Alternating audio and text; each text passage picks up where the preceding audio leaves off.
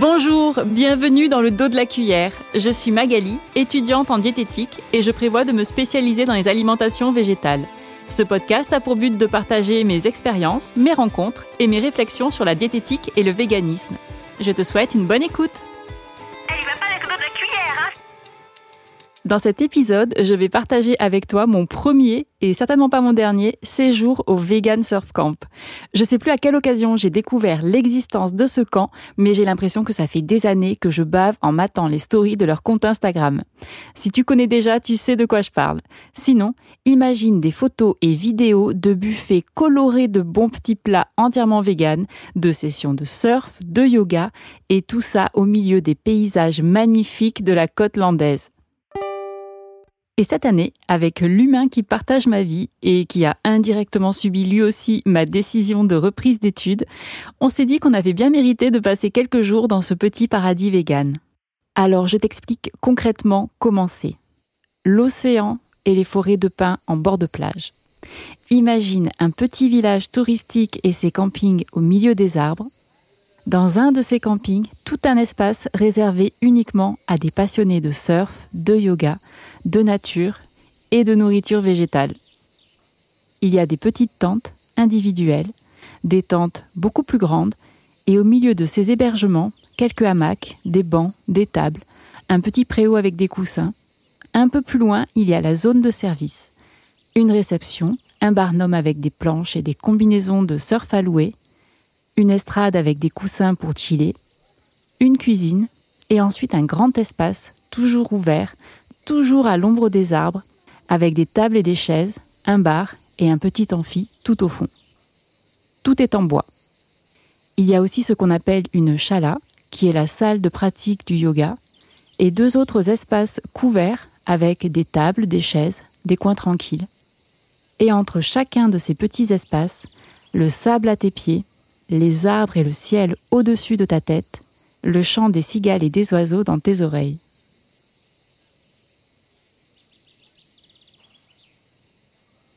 Et j'ai donc profité de mon séjour pour poser des questions à Sarah, qui s'occupe entre autres des réseaux sociaux du Vegan Surf Camp. Sarah fait partie des Teamers, des bénévoles qui aident à la gestion du camp en échange de l'hébergement et des prestations. Elle était déjà venue pendant un mois et avait adoré l'expérience, donc elle a décidé de faire une saison complète cette année. Je lui ai demandé de nous expliquer le principe et l'histoire du Vegan Surf Camp.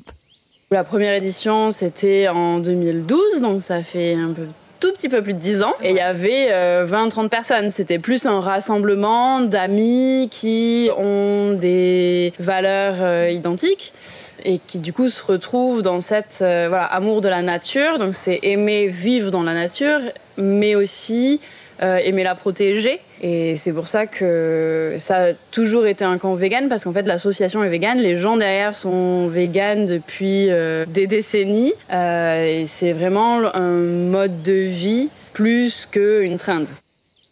Elle m'explique que le Vegan Surf Camp est géré par une association, l'Amour de la Terre, qui a d'autres activités liées à l'agriculture et l'éco-responsabilité. Euh, du coup, l'association est basée dans le Gers. Et ils ont aussi une ferme. Euh, ils produisent des produits bio. Par exemple, le, tofu et le sétan qu'on sert ici est fait par l'association. Euh, donc, ils font pousser le soja. Et tout est, du coup, entre guillemets, transformé artisanalement. Donc, tout est fait, fait main, sans machine. Alors, je sais pas toi, mais moi, je trouve ça génial.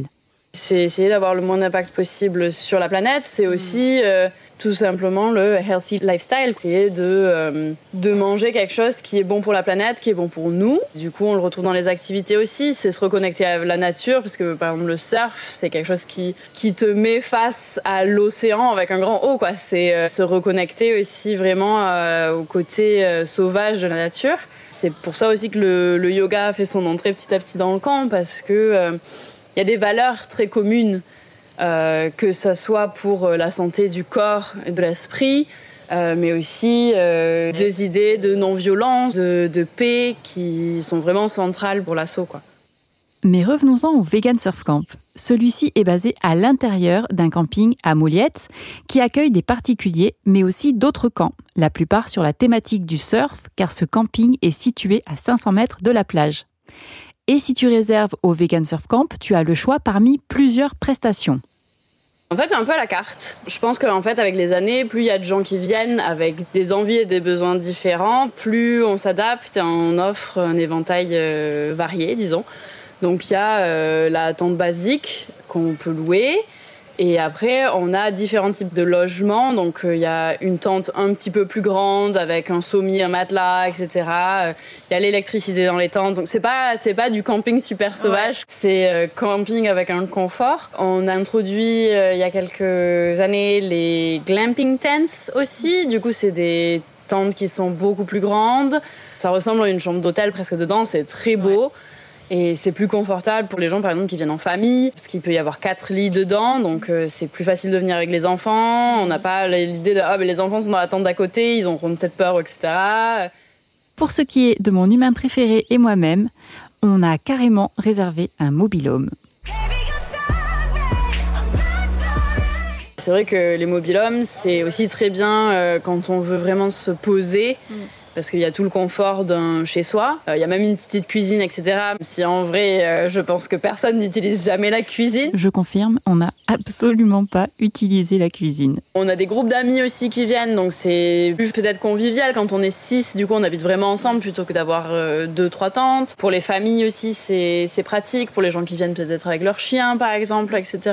des fois, les chiens, ils n'aiment pas trop rester en tente ou voilà. Ça s'adapte. Et du coup, c'est pareil pour les activités. Donc, en fait, on book un logement euh, qui nous convient plus ou moins. Et après, euh, si on veut euh, prendre des cours de surf, on peut booker un nombre d'heures qui nous arrange. c'est pareil pour le yoga parce que on peut soit prendre juste un cours, soit avoir un accès illimité à tous les cours de yoga. Donc il y a jusqu'à 4 cours de yoga par jour en haute saison avec différents types de yoga. On a deux euh, professeurs différents et ça s'adapte. Voilà, des fois il y a des euh, special editions. Euh, il y a une fois par semaine il y a de l'acro yoga par exemple. Des fois il y a des breathworks où il faut s'inscrire, etc. Donc voilà, il y a des choses qui arrivent qu'une fois par semaine. Et il y a des choses qui reviennent tous les jours, euh, les morning flow, euh, le yin, euh, le restaurative yoga le soir pour se remettre des sessions de surf. voilà, et c'est aussi possible de juste louer une planche en fait. Si c'est des gens qui ont déjà essayé le surf et qui n'ont pas envie de passer par la case cours de surf, c'est aussi tout à fait possible et s'adapte à ça aussi. Et en effet, on a rencontré des familles, des gens venus en solo, d'autres avec un ou une pote, voire plusieurs, à la route avec juste un sac à dos en louant tout sur place, ou comme nous, dans le confort d'un mobilhome. Certaines personnes participaient à toutes les activités, surf et yoga, d'autres comme nous étaient là juste pour rien faire et manger. Et donc les repas se présentent sous forme d'un buffet ouvert matin et soir. On a euh, un thème par jour pour avoir une offre variée, mais c'est aussi parce que euh, on s'inspire beaucoup de différentes cuisines du monde euh, et qu'on veut un peu offrir un éventail aussi, encore une fois, à tout le monde parce que on a des gens qui viennent et qui sont véganes depuis 10 ans, mais on a aussi des gens qui sont pas du tout véganes ou qui sont même pas végétariens par exemple. C'est important aussi de pouvoir euh, leur montrer qu'il euh, y a vraiment de la variété, mm. qu'on peut manger de tout, euh, qu'il y a beaucoup de goûts différents, qu'il y a beaucoup de textures différentes et que c'est pas du tout boring la, food vegan. du coup, voilà, on a un thème par soir différent. que ce soit un peu nourriture plus asiatique, que ce soit plus axé sur les légumineuses, ou euh, la Burger Night. Et le, choix de ne pas avoir un repas à midi, c'est parce que justement, les emplois du temps peuvent être chargés. Donc voilà, il y a un petit déjeuner à peu près différent aussi tous les matins. Donc la base euh, est la même, il y a toujours une offre voilà, de, pain, de céréales, de lait différents, etc. Mais après, euh, il y a des matins où il y a les chocolatines et les mmh. croissants, d'autres matins où ça va être peut-être plus salé avec la soupe miso. Euh, voilà, on essaye de s'adapter parce qu'il y a des gens qui ont des goûts très différents. Donc il y a toujours une offre sucrée salée le matin. Et après, il y a de quoi faire son sandwich pour aller à la plage ou pour faire se remplir son petit tupperware. Il y a le moins possible de choses industrielles, le moins possible de choses déjà préparées.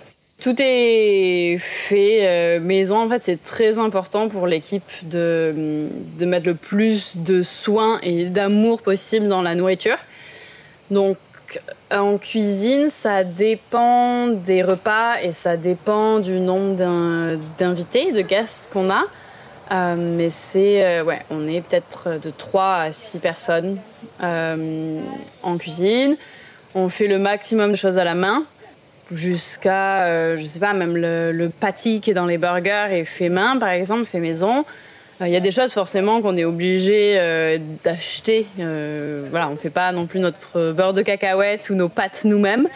parce qu'il faut aussi s'adapter à la, demande, au grand nombre de, de repas qu'on doit sortir.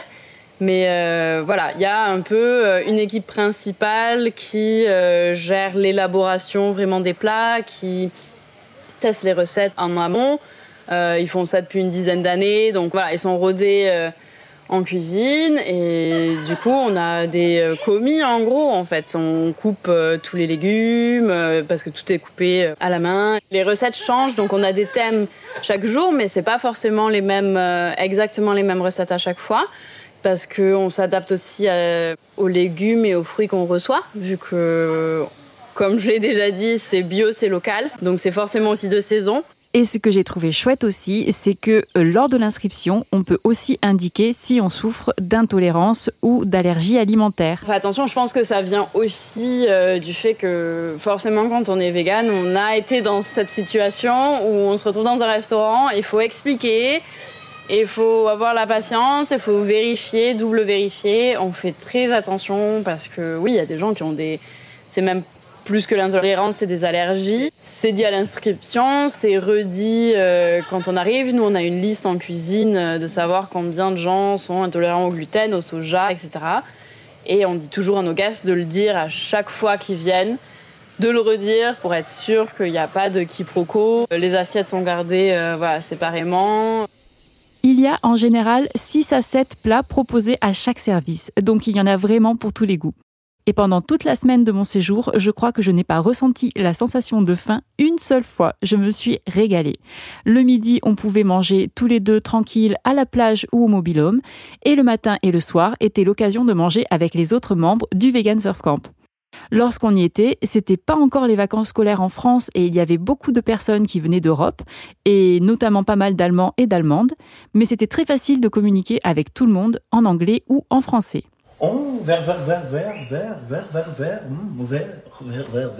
Il y a aussi des semaines avec des invités particuliers, des special guests. Oui, du coup, on invite euh, durant l'été, différents euh, activistes, influenceurs. Euh, alors, influenceurs dans le sens euh, personnes véganes qui cuisinent par exemple sur Instagram. On va pas inviter juste des influenceurs random. en fait, ça se choisit au feeling. En fait, c'est des gens dont on aime le travail dont on aime les questionnements, dont on aime la cuisine on essaye en fait de euh, d'ouvrir des portes, disons, de, de ramener euh, un peu plus d'informations aussi. C'est important pour nous le côté euh, éducation. Donc quand vous venez, vous n'allez pas vous faire sermonner sur le véganisme du tout. Et voilà, on offre la possibilité ouais, de voir une cooking démo ou de faire un cooking workshop. Euh, pour apprendre euh, à faire. Voilà, là cette semaine, c'était euh, comment est-ce qu'on fait du sétan. On a eu des gens qui nous ont parlé des algues, par exemple. Qu'est-ce qu'on peut faire avec des algues? Parce que c'est vrai qu'on nous parle toujours des algues comme l'aliment du futur, mais à part dans les sushis, des fois, on ne sait pas trop quoi en faire. On a quand même fait de la panna cotta avec de l'algue, par exemple, et c'était hyper bon. et voilà, on a aussi des gens qui viennent nous parler plus de thématiques qui sont euh, pour nous importantes. Par exemple, on a ouvert la saison avec euh, Charlotte Mangeuse d'herbe, euh, qui faisait le lien entre colonialisme, exploitation animale, donc l'afro-véganisme aussi. Enfin, voilà, c'est des questions dont les gens, des fois, n'ont pas forcément entendu parler. On a eu Mélanie qui nous a parlé, euh, donc Mélanie en véganie, euh, de, euh, des sportifs véganes et de comment adapter un mode de vie végétarien vegan à une activité sportive. Enfin voilà, c'est ça s'ouvre, on aura L214 qui va venir, l'association végétarienne de France qui vient la semaine prochaine et plein de gens super talentueux qui font des super recettes sur, sur internet. Il y avait Sam la semaine dernière, donc Healthy Lalou. On a eu Anjali, donc Be Extravagance qui nous a aussi partagé des recettes indiennes par exemple, euh, ou Lloyd qui du coup nous a fait un super gâteau genre Charlotte bûche. Ah, c'était trop bon.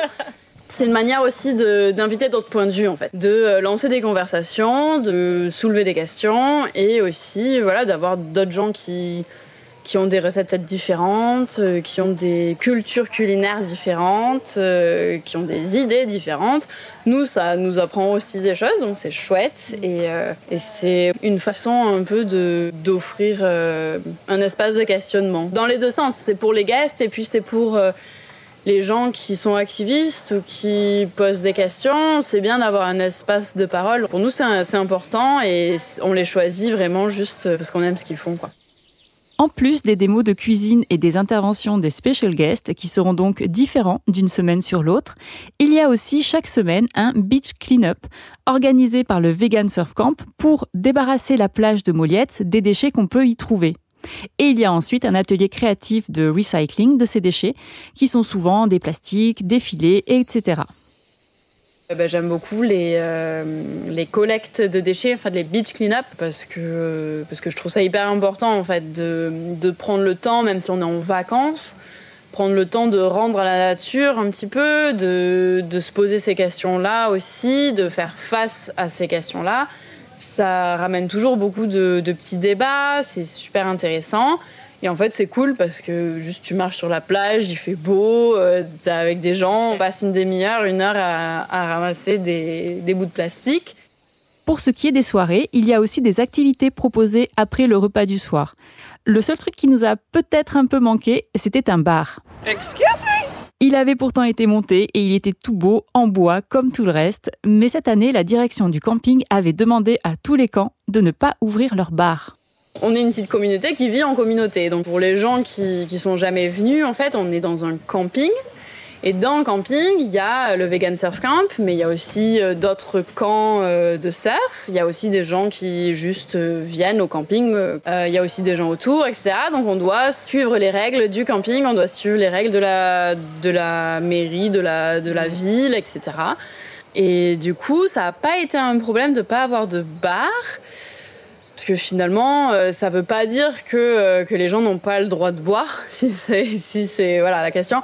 On a même du coup un frigidaire qui est euh, pour les guests, où ils peuvent mettre, que ça soit, je sais pas, leur petit kombucha pour le matin ou leur bière pour, pour le soir. Ou l'inverse, si quelqu'un veut faire l'inverse. Donc voilà, on a quand même du coup deux soirs par semaine qui sont un peu le soir de fête, disons où tout le monde se retrouve, où il y a de la musique, on peut danser, etc. jusqu'au couvre-feu. Et en général, tout le monde se retrouve en ville après. Donc euh, voilà, pour nous, ça n'a pas été euh, un problème. Je pense que le, le fait que les gens finalement l'achètent au magasin d'à côté ou l'achètent à nous, pour eux, ça leur change pas grand-chose parce qu'il y a une petite supérette à la sortie du camping.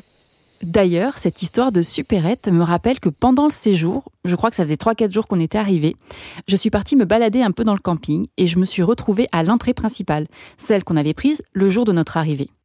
Parce qu'en fait, il y a une autre entrée au camping. Elle est piétonne et elle communique avec un chemin qui est piéton lui aussi et qui t'amène directement à la plage.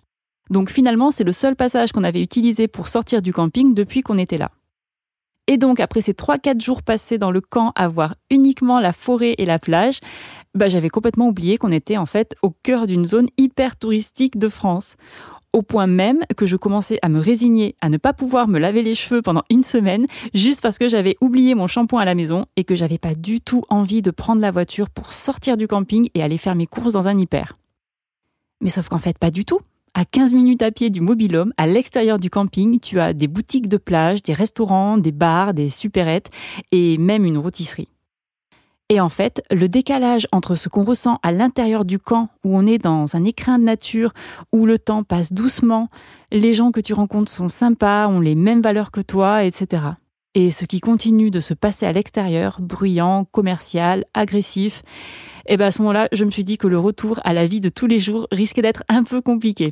Surmené, stressé, fatigué intellectuellement ou physiquement. Ah oui, et il faut aussi que je te parle de ma première leçon de surf. Donc, il faut savoir que je suis pas euh, une personne très sportive. Je suis plutôt maladroite et je n'ai jamais fait de surf de ma vie. J'ai fait un peu de bodyboard quand j'étais petite et aujourd'hui, il m'arrive de faire du stand-up paddle, mais du surf jamais. Donc, je me suis dit qu'à être ici, autant tenter l'expérience. Il y a la possibilité de prendre des cours tous les jours, avec la promesse d'arriver à se lever sur la planche à la fin de la semaine. Mais comme je l'ai déjà dit, euh, je ne voulais pas m'imposer de planning pendant le séjour, j'étais là pour me détendre et me remettre de ces derniers mois un peu éprouvants. Donc j'ai fait une seule session de découverte du surf. Et c'était trop chouette. C'était dur, hein, on va pas se mentir. En plus, les conditions étaient pas franchement top, beaucoup de courants, des vagues rapprochées, il y avait un avis de tempête dans la semaine, bref, c'était hyper physique pour moi.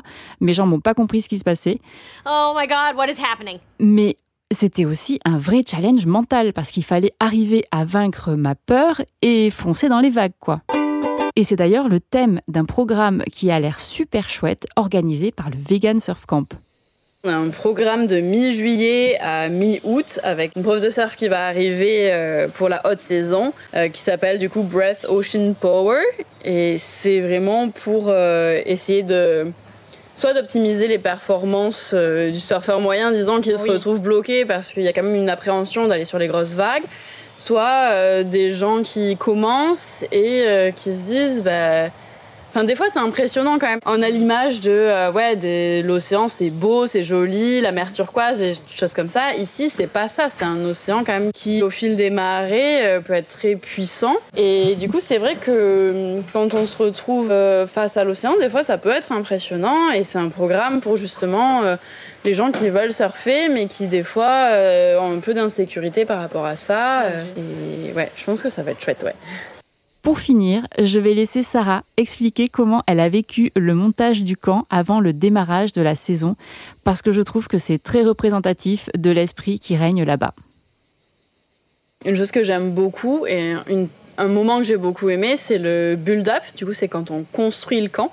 Et en fait, c'est quelque chose que hum, c'est peut-être dur à imaginer quand on n'est jamais venu, et c'est peut-être dur à imaginer aussi quand on est un guest, mais c'est que être dans un camping, c'est aussi un choix au niveau de la temporalité, je dirais. C'est euh, on n'est pas dans un hostel au bord de la plage, c'est pas une guest house en dur. Tout ce qu'on a construit, tous les, toutes les choses qu'il y a autour de nous, c'est des choses qui ne sont là que pour l'été. Mm. Donc en fait, avant la saison, il y a un mois où tout le monde euh, se retrouve et on remonte les tentes, on remonte la cuisine, euh, on ramène toutes les choses qui ont été stockées l'hiver. Et ça, c'est parce que, bon, bien sûr, l'hiver, il y a euh, des tempêtes, etc., euh, etc., donc ça pourrait être abîmé. Mais c'est aussi, surtout, pour redonner l'endroit à la nature. Donc c'est toujours dans un camping, hein. c'est pas, il n'y a pas une forêt qui va pousser le temps de l'hiver. Mais voilà, c'est quand même du coup rendre l'espace aux petits animaux, rendre l'espace à des plantes qui poussent, etc. Il y a des choses que nous, on plante. Euh, on a quelqu'un qui s'occupe de ça parce qu'en fait, on fait pousser. Euh, euh, on a de la vigne à côté du, du la chalade yoga, mais en fait, tout autour des tentes, etc. Si quelqu'un prend un petit peu le temps, on peut remarquer des petites tomates qui poussent, des, des haricots. voilà, on essaye de, faire, de voir si on peut faire pousser quelques légumes, des plantes aromatiques, etc.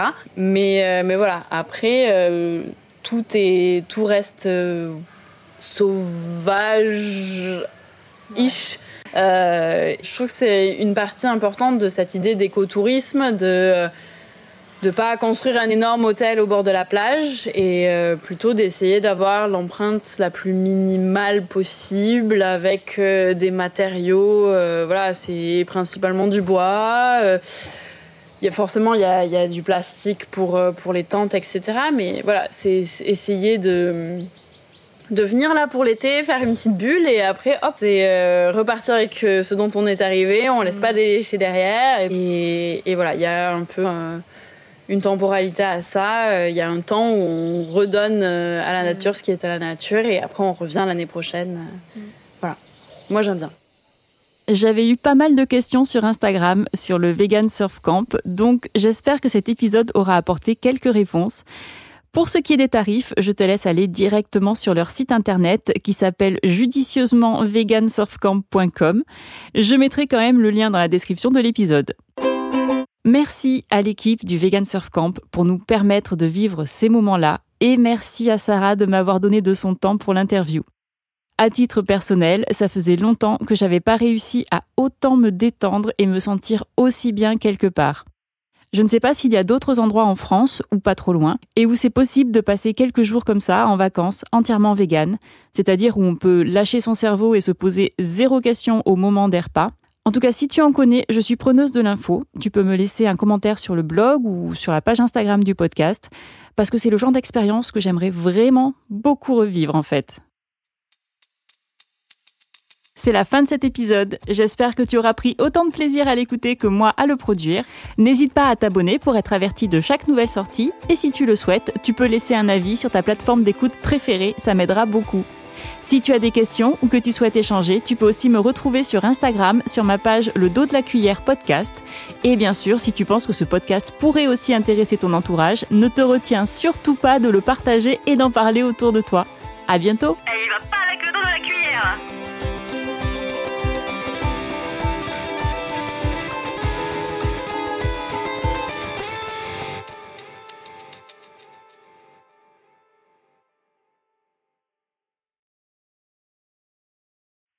Pour débarrasser de Mouliette. Ah.